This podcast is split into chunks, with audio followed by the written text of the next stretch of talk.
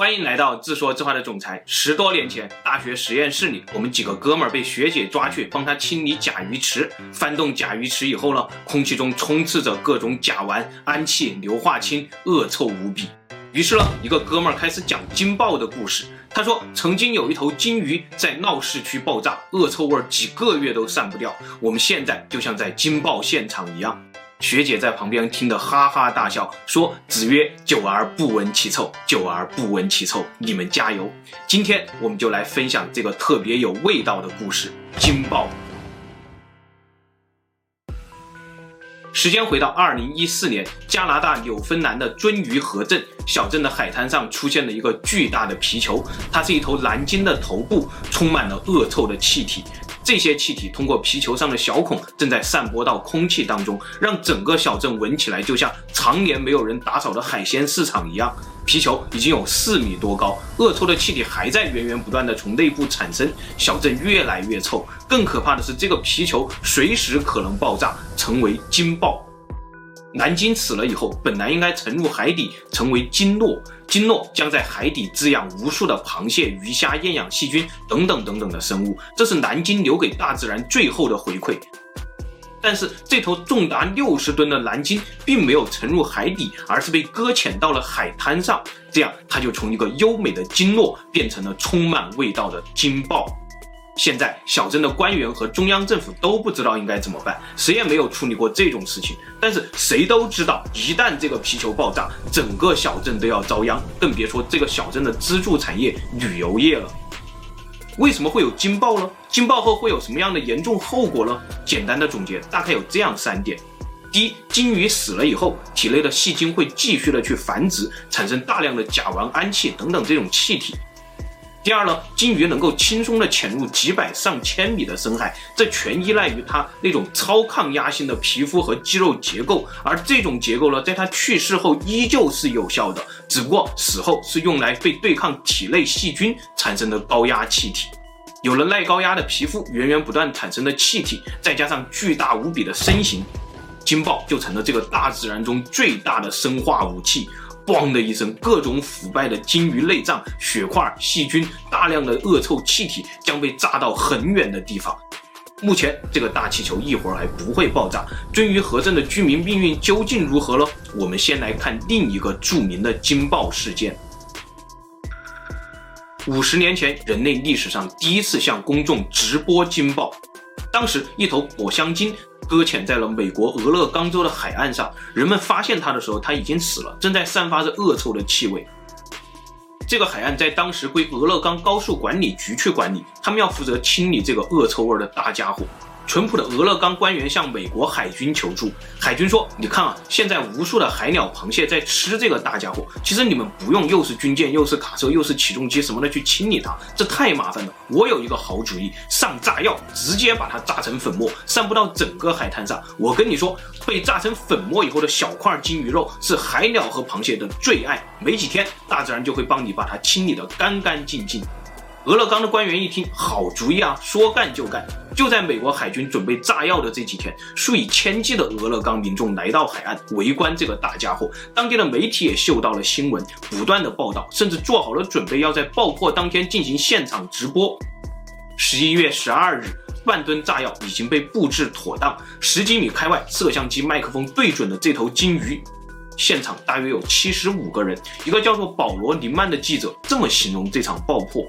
一声巨响之后，爆炸的沙石升起了十几米高，太壮观了。硝烟还没有散去，他们就感觉到情况有点不对，因为这个时候天上正在下脂肪雨，也就是那头腐败鲸鱼体内的脂肪正在像雨一样的落下来。现场的所有人都开始四处逃窜，他们闻不到一点点硝烟味儿，全是腐败脂肪的恶臭味儿。但是直播还没有中断，林曼在脂肪雨中还故作幽默地说：“哦，爆炸的鲸鱼脂肪飞到了蓝。”难以想象的地方，我这名菜鸟记者也变成了脂肪记者。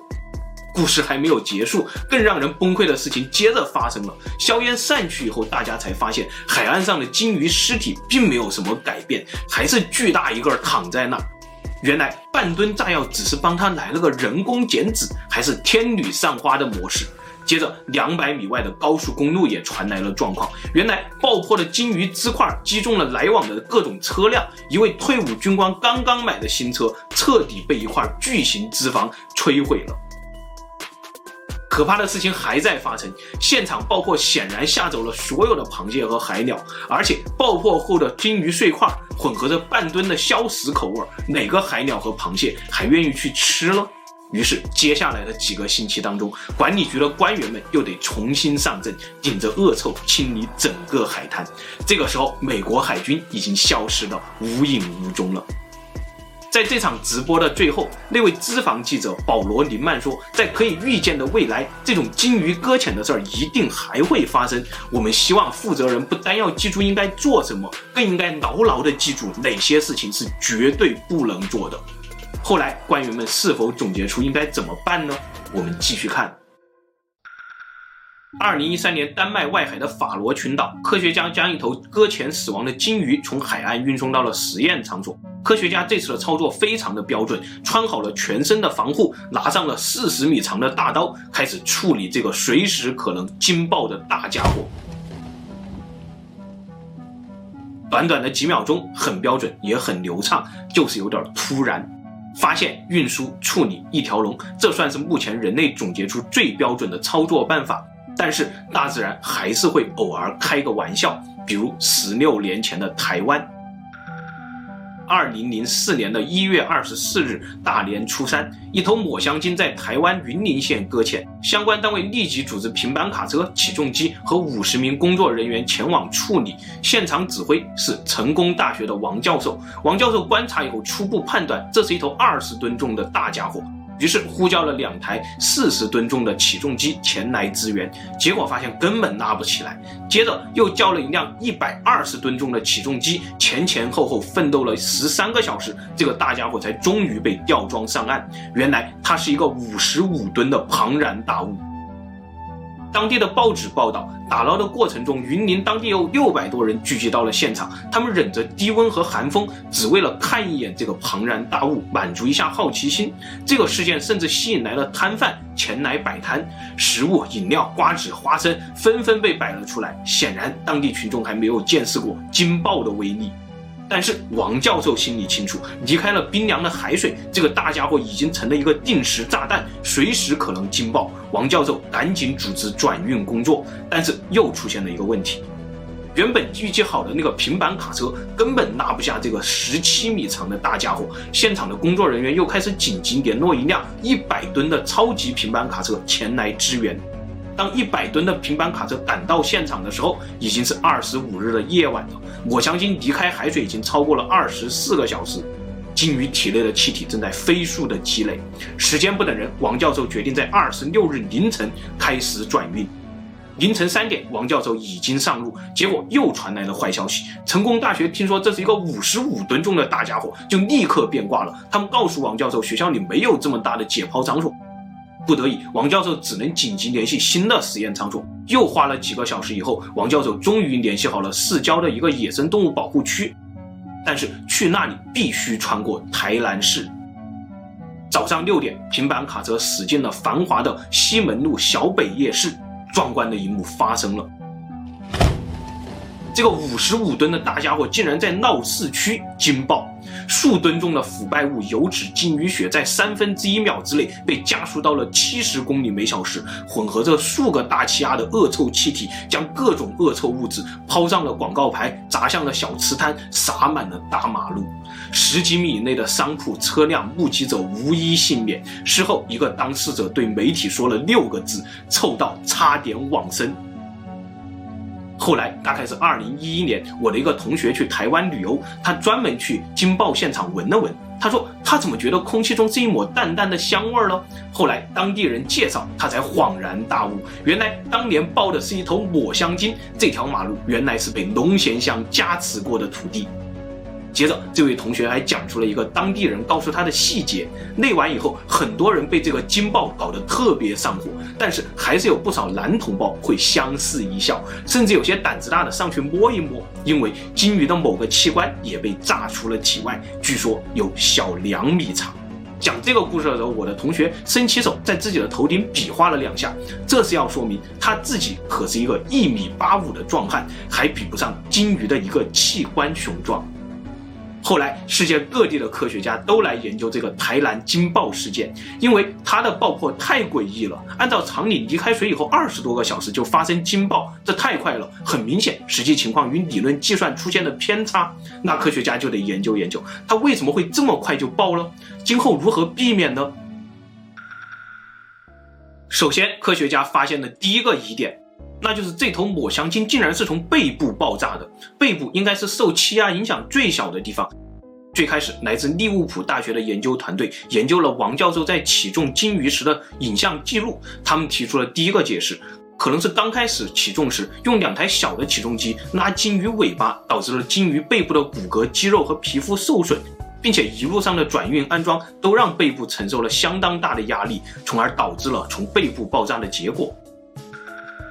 一年以后，来自加州的研究团队又发现了第二个疑点，那就是惊爆的伤口为什么有大面积的淤血？这些淤血应该是在血液循环还没有停止的时候形成的。如果按照利物浦大学研究成果去推理，那么这只能说明这头抹香鲸在被安装到平板卡车上的时候还是活的，血液还没有彻底停止流动。如果真的是这样，那这个故事就变成灵异事件了。从理性的角度出发，加州科学家们给出了全新的解释，那就是这头抹香鲸极可能是被海上航行的游轮撞死的，背部的这个伤口和淤血就是它撞击的位置。